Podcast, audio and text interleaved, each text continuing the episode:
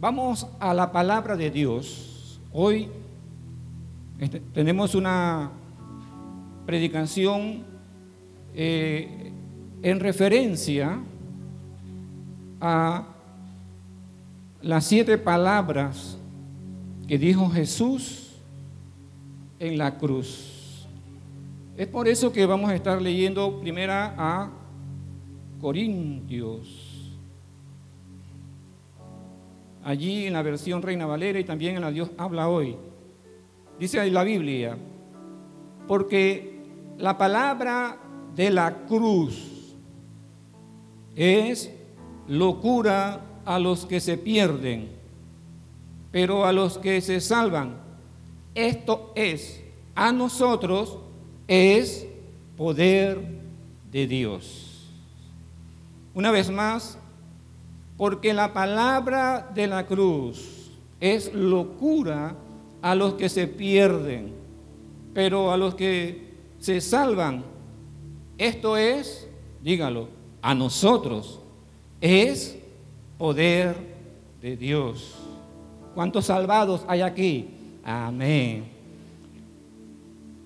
En la versión Dios habla hoy, dice, el mensaje de la muerte de Cristo en la cruz parece una tontería a los que van a la perdición, pero es poder de Dios para los que vamos a la salvación. Voy a leerlo una vez más porque el mensaje de la muerte de Cristo en la cruz parece una tontería a los que van a la perdición, pero es poder de Dios para los que vamos a la salvación.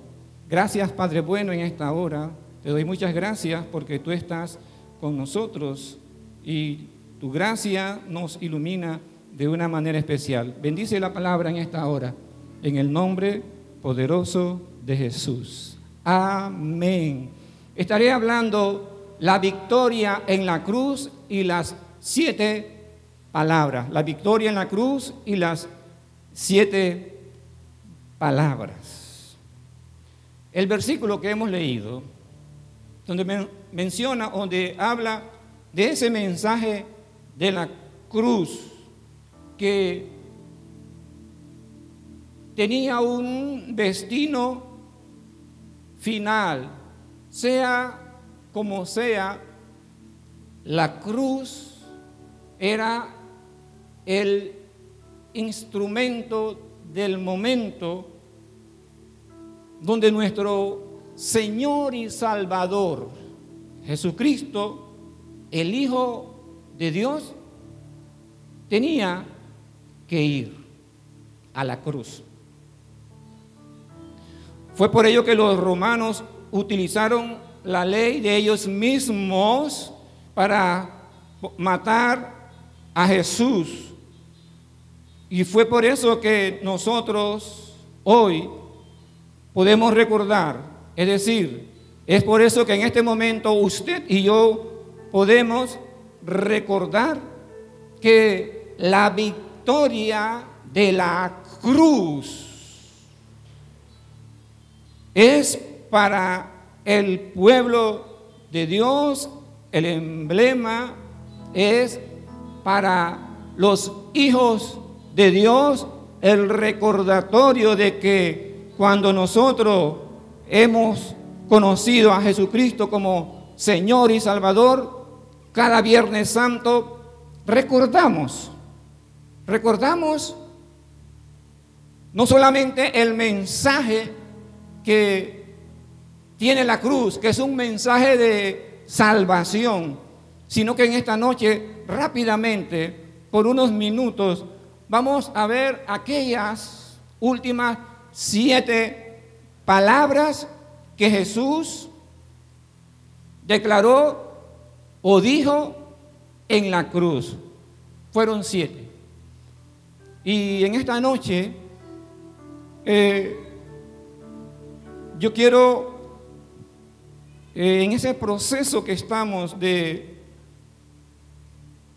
del relevo generacional, hoy conmigo me van a acompañar dos de los jóvenes que desde muy pequeños han estado en la iglesia sirviendo a Dios, amando a Dios y que ya no es la, no es la primera vez, sino que ya en otro momento lo hemos hecho y yo meditaba en esto, en el mensaje de hoy,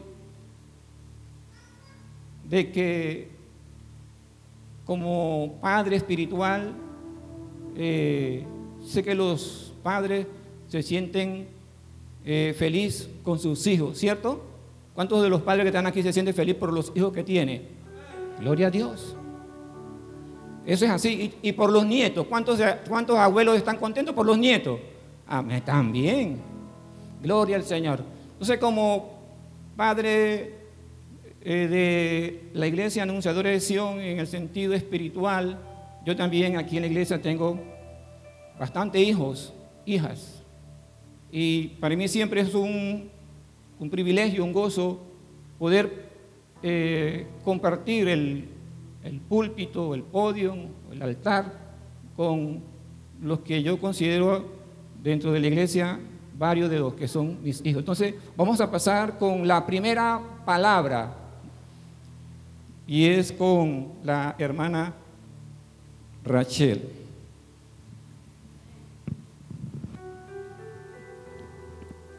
Vamos a estar buscando en San Lucas capítulo 23, versículo 34.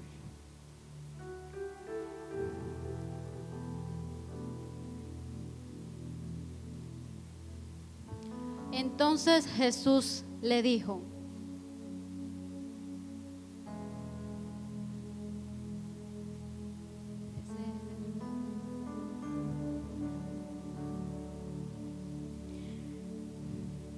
disculpen. Y Jesús decía, Padre, perdónalos porque no saben lo que hacen. Y repartieron entre sí sus vestidos echando suerte. Vamos a estar buscando el significado del perdón. Como lo dice aquí el Señor, en su lecho de muerte dijo, Padre, perdónalos porque no saben lo que hacen. ¿Qué es perdonar? ¿Qué es el perdón? Es dejar, es soltar, es no sentirse ofendidos, no acordarse del pasado, no acordarse de las ofensas que hemos sentido. También vemos en Mateo 5, 44, 45 que dice así.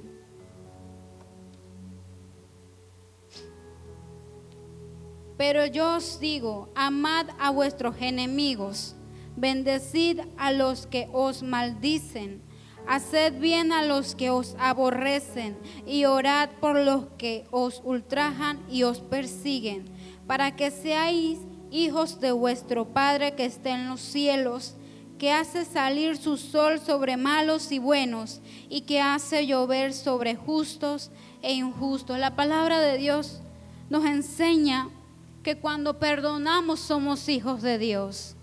¿Cuántos lo creen? Cuando dejamos y somos liberados, somos hijos de Dios. ¿Cómo practicamos el perdón? Con nuestros familiares, con nuestros hermanos, con nuestros enemigos, con nuestros amigos, con todo aquel que nos ofende. Y eso es lo que nos demuestra el Señor El Señor les decía, Padre, él salía de él y le decía a su padre y pedía por los que estaban repartiendo en sus vestidos y echándolos a suerte y pedía por ellos. Y esto es una de las grandes enseñanzas que el Señor nos regala. Que sin importar sin importar por lo que nos hacen,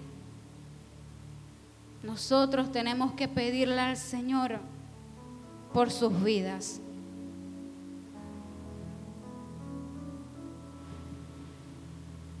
Y Él nos enseña que Él podía, yo me imagino, como que Él con su poder, en su momento, Él podía no pensar en aquellos que estaban burlándose de Él. Pero qué grande es el amor de Jesucristo, que sin importar, Él pidió a su Padre por aquellos que estaban burlándose de Él. ¿Qué nos enseña esa palabra?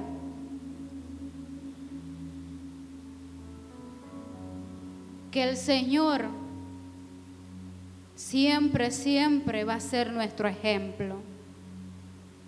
Muchas veces nos ofendemos de cosas tan pequeñas que no nos imaginamos lo que el Señor sintió en esa cruz. Aún con esos dolores, aún con esas llagas, esas marcas de latigazos que le dieron, el Señor pidió perdón por aquellos que estaban burlándose de él.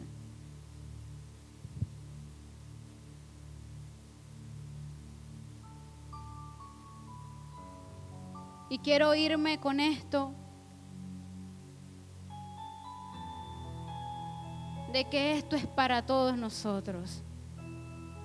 La palabra perdón. El Señor, aún sufriendo en esa cruz, porque Él se hizo hombre.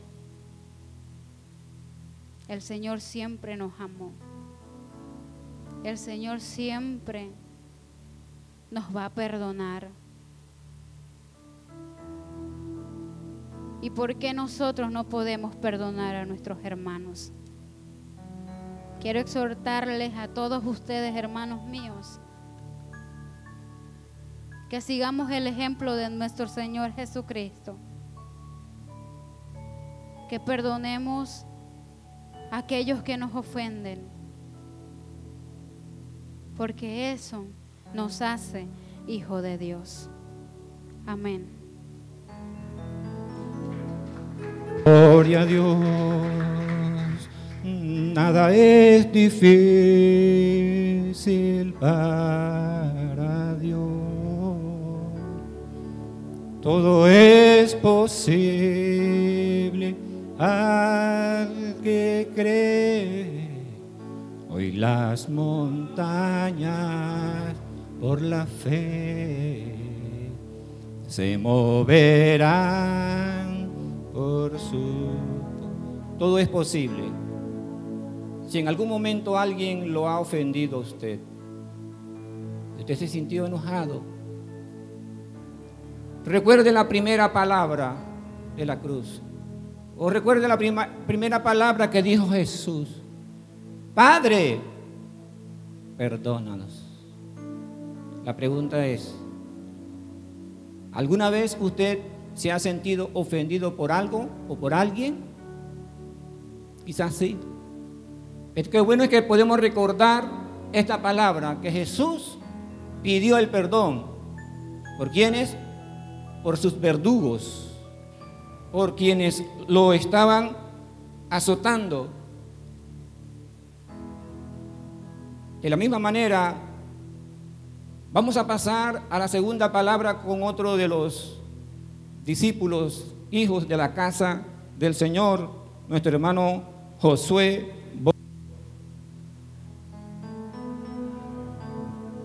¿Y su nombre? ¿Quién vive? Gloria sea el nombre del Señor. Eh, amén.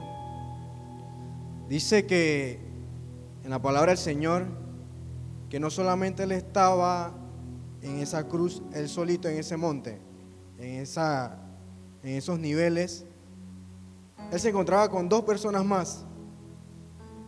Se encontraba con dos personas en la cual nunca en su vida había visto, nunca en su vida lo había tal vez conocido pero dice que en su palabra que uno de ellos comenzó a juzgarlo, a, a decirle palabras ofensivas, hasta decirle que si era el rey de reyes, que se bajara esa cruz. Pero Jesús estando ahí en esa cruz, escuchando las palabras, en ese dolor, junto con ellos, Él le responde algo. En silencio. Muchas veces el Señor nos escucha cuando estamos en un momento de, de, de dolor y que lo culpamos. Comenzamos a culparlo por diversas razones que estemos pasando en este momento. Comenzamos a culpar al Señor por este problema. Entonces, Jesús con su silencio responde, solamente escuchando lo que le decía este, esta persona pecadora, esta persona que estaba solamente juzgando al Señor, a Jesús en esa cruz. Pero del otro lado estaba otra persona, en la cual comienza a defender.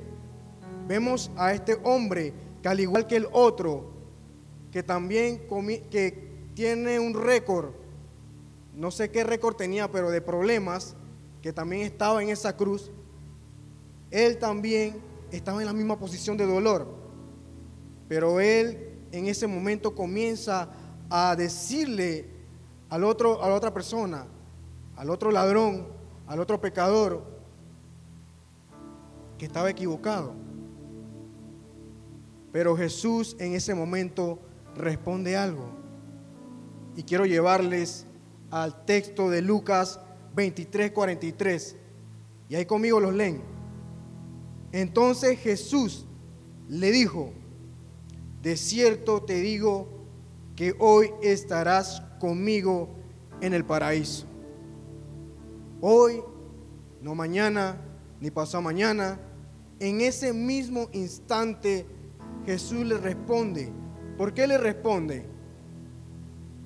Porque la persona, el ladrón, el pecador, en ese mismo momento de dolor, él reconoció. Dentro de él no sé qué estaba pasando, pero él reconoció de que él había fallado y que el Jesús que estaba ahí en la cruz no tenía la culpa. Lo que él reconoció que había algo más grande.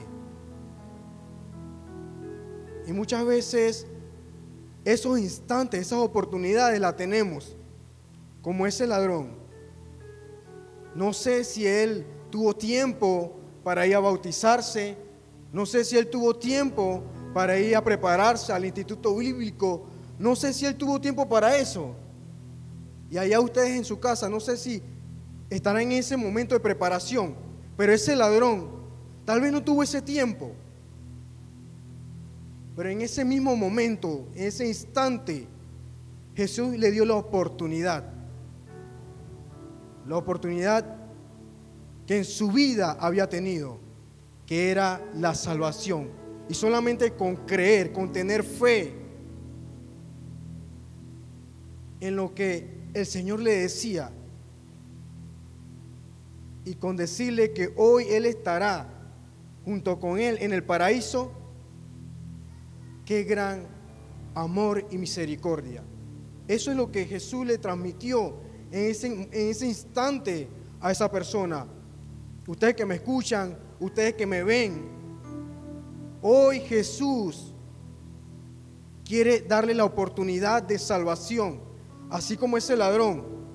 Tal vez no se preparó, pero solamente por tener la confianza en el Señor, la fe en el Señor, en aceptar de que había un Dios de amor, de que había también al lado de Él un Dios que conocía el dolor que ellos estaban sintiendo. Él fue y habló y dijo, quiero estar junto con Él, contigo, en ese, en ese, ese reino. Y eso fue lo que la otra persona y no sabemos en este momento qué estemos pasando, pero hoy tienen la oportunidad, así como esa ese pecador, ese ladrón, de perdón, misericordia y de salvación. Que Dios me lo bendiga.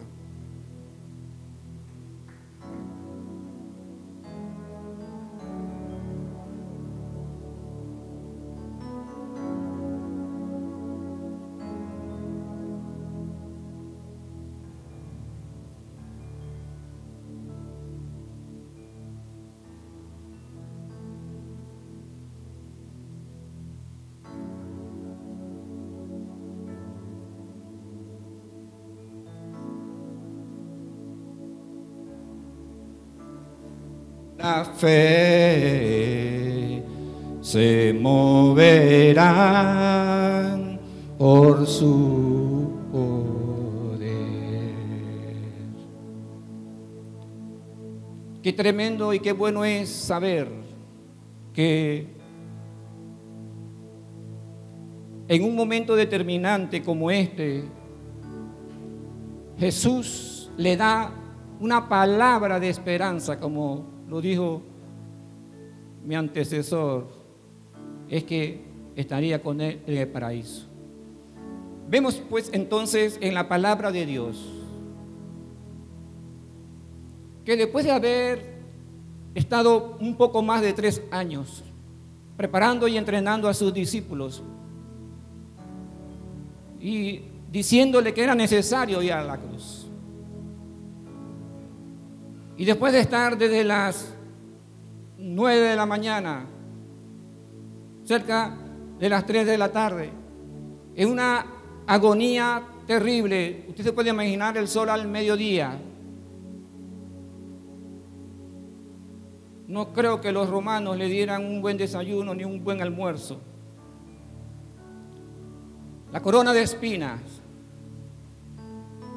los latigazos, y todo aquel vituperio en medio de ese dolor y aún el dolor de los clavos en sus manos y pies.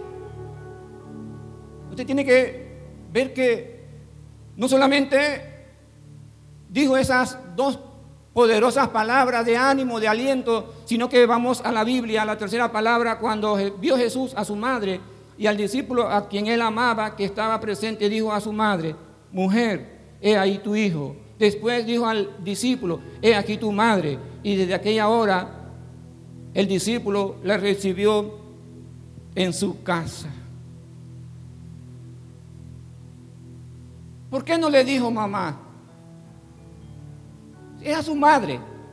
¿Por qué le dijo mujer?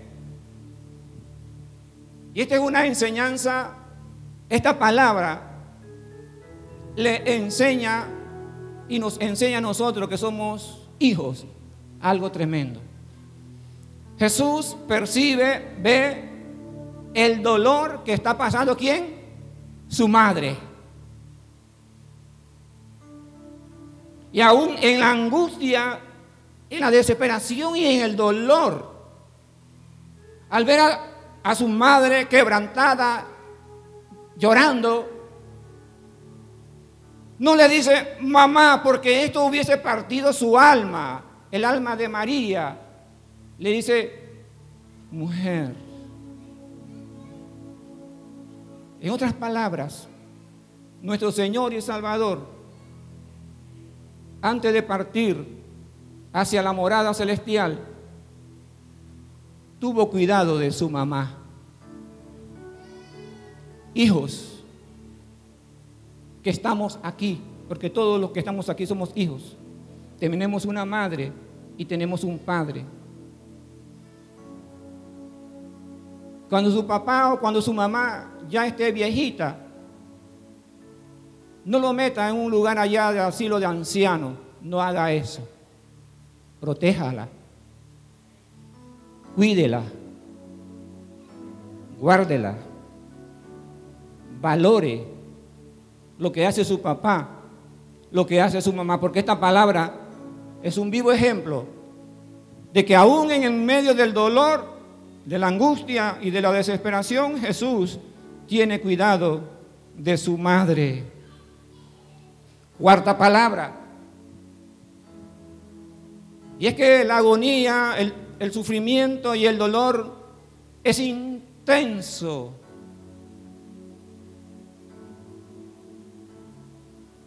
Es intenso. Y la cuarta palabra es cuando Jesús declara, Dios mío, Dios mío, ¿por qué me has desamparado? Y qué dolor tan profundo debió haber sentido nuestro Señor y Salvador. Cuando usted lee este pasaje o usted ve esta cuarta palabra, usted tiene que ver un cuadro donde Él está gritando que está desamparado, que está solo, porque su Padre lo ha abandonado. Todos les habían abandonado y en ese momento Él dice, ¿por qué me has desamparado? Porque piensa usted que Jesús dijo estas palabras allí en la cruz. Porque la Biblia dice que Él llevó todos nuestros pecados. La Biblia dice que Dios ama al pecador, pero no ama, ¿qué cosa? El pecado. Y en ese momento en la cruz, Jesús, ¿qué estaba cargando? Todo el pecado de la raza humana, hasta el punto que su padre, por un instante, por un momento, quitó la mirada de él. Y él dijo, Dios mío, Dios mío, ¿por qué me has desamparado? Pero nos, enseña a nosotros una gran enseñanza o una gran reflexión en este, en este día. Y es que sin importar la magnitud del pecado que nosotros hayamos cometido, Cristo en la cruz cargó por nuestros pecados y por eso hoy gozamos de salvación y de vida eterna. Esta palabra es poderosa porque ahora nosotros hemos pasado de muerte a vida a su nombre. Qué tremendo es saber que Él cargó en la cruz el pecado de toda la humanidad. Y mientras el día está intenso del sol y la agonía por haber derramado mucha sangre, Jesús dice una quinta palabra, tengo sed. Yo creo que hoy, después de más de dos mil años, Todavía Jesús sigue teniendo sed. Y usted me dirá, ¿de qué y por qué? Sí, yo creo que todavía Jesús sigue teniendo sed. Sed de que nosotros le adoremos a su nombre. Sed de que nosotros le amemos.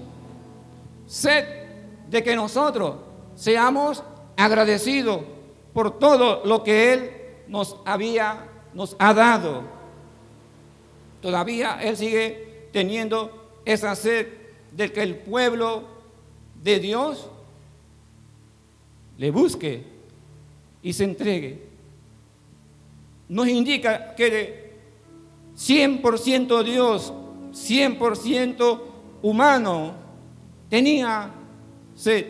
El intenso dolor y sufrimiento de nuestro Señor y Salvador lo manifiesta con estas palabras.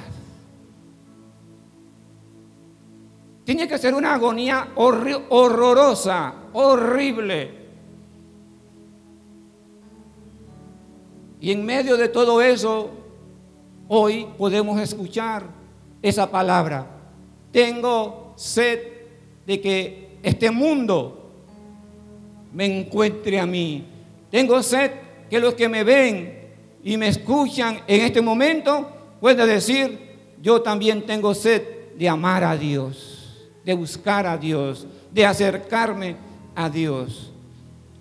Y lo tremendo de esta palabra, de estas siete palabras, es que Dios muestra su amor por nosotros, que aún ahí en la cruz Él sigue manifestando y mostrando y dando el ejemplo de su amor.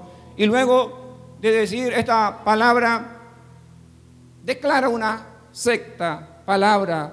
Cuando dice, cuando Jesús hubo tomado el vinagre, dijo, consumado es, y habiendo inclinado la cabeza, entregó el Espíritu. Consumado es.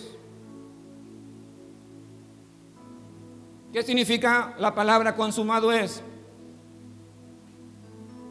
Lo que él había venido a construir ahora está terminado. El precio por nuestros pecados está pagada. Consumado es nuestra deuda, tu deuda, mi deuda, fue pagada en la cruz del Calvario.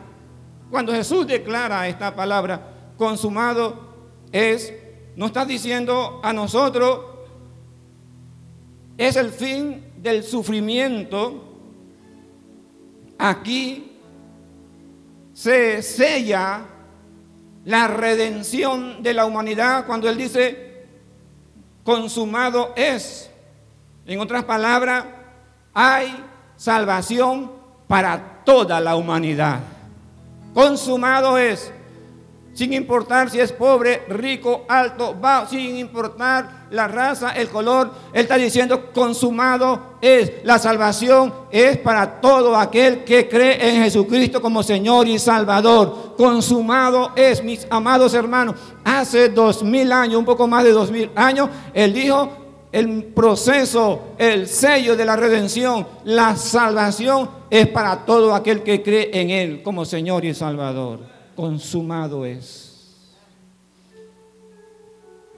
No sé que no se fue, no se fue así por así. Aún en la cruz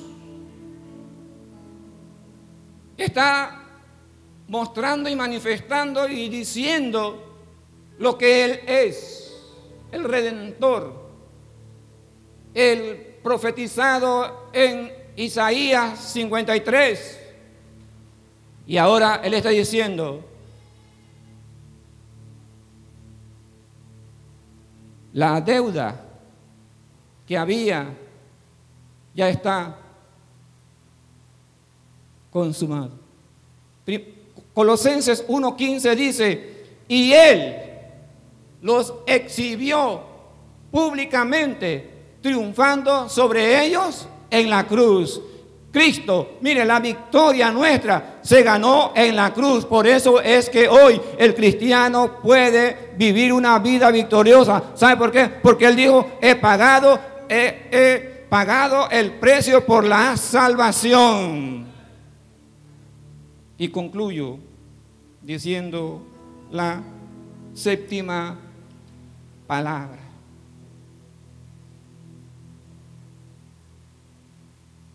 Cerca de las 3 de la tarde ya, pongámoslo de esta manera, Jesús se dispone a declarar una séptima palabra. Póngase en pie, por favor.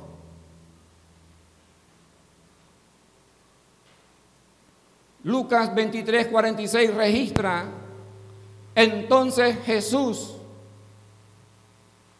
clamando a gran voz, dijo, Padre, en tus manos encomiendo mi espíritu. Y habiendo dicho esto, expiró.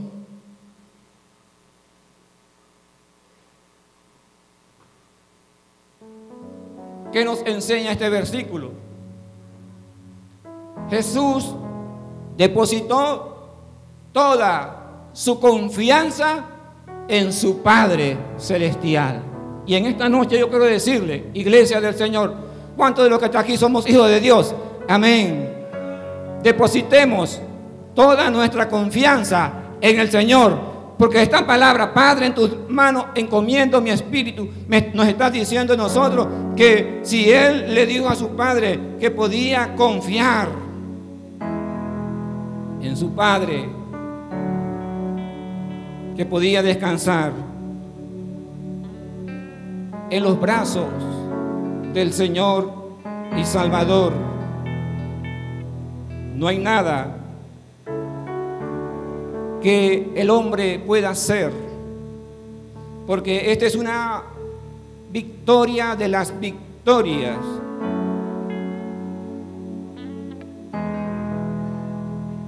Y él hoy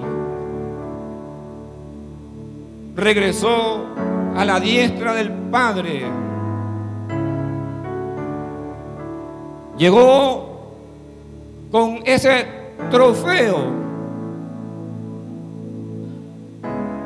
diciendo, he vencido, sorbida es la muerte en victoria.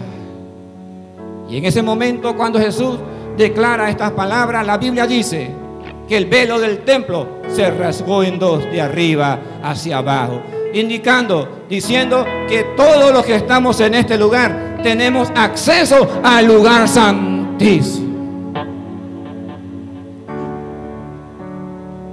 Oh, sí, Señor. Por unos minutos considere estas palabras medite unos minutos allí. Colosense lo dice, él ahí en la cruz exhibió públicamente y triunfó sobre los espíritus. Oh, te adoramos, Señor. Gracias, Padre, por esta preciosa palabra. Por los jóvenes que me acompañaron hoy en la exposición. Aleluya, Jesús.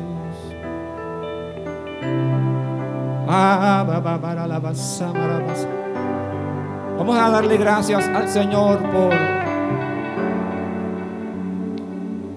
el sacrificio en la cruz.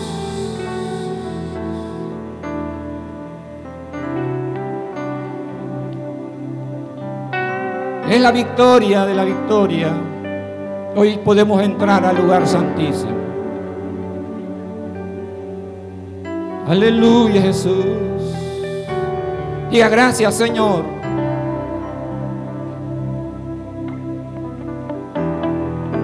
Aleluya.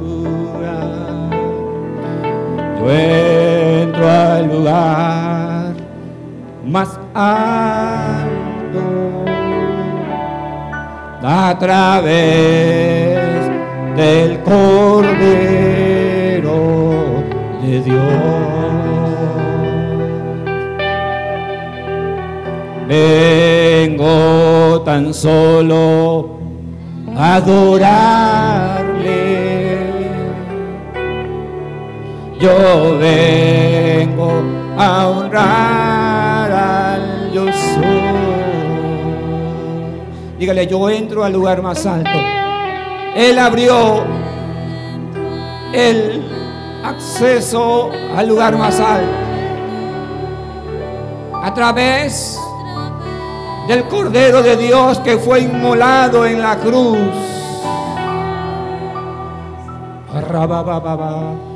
Vengo tan solo a adorarle. Yo vengo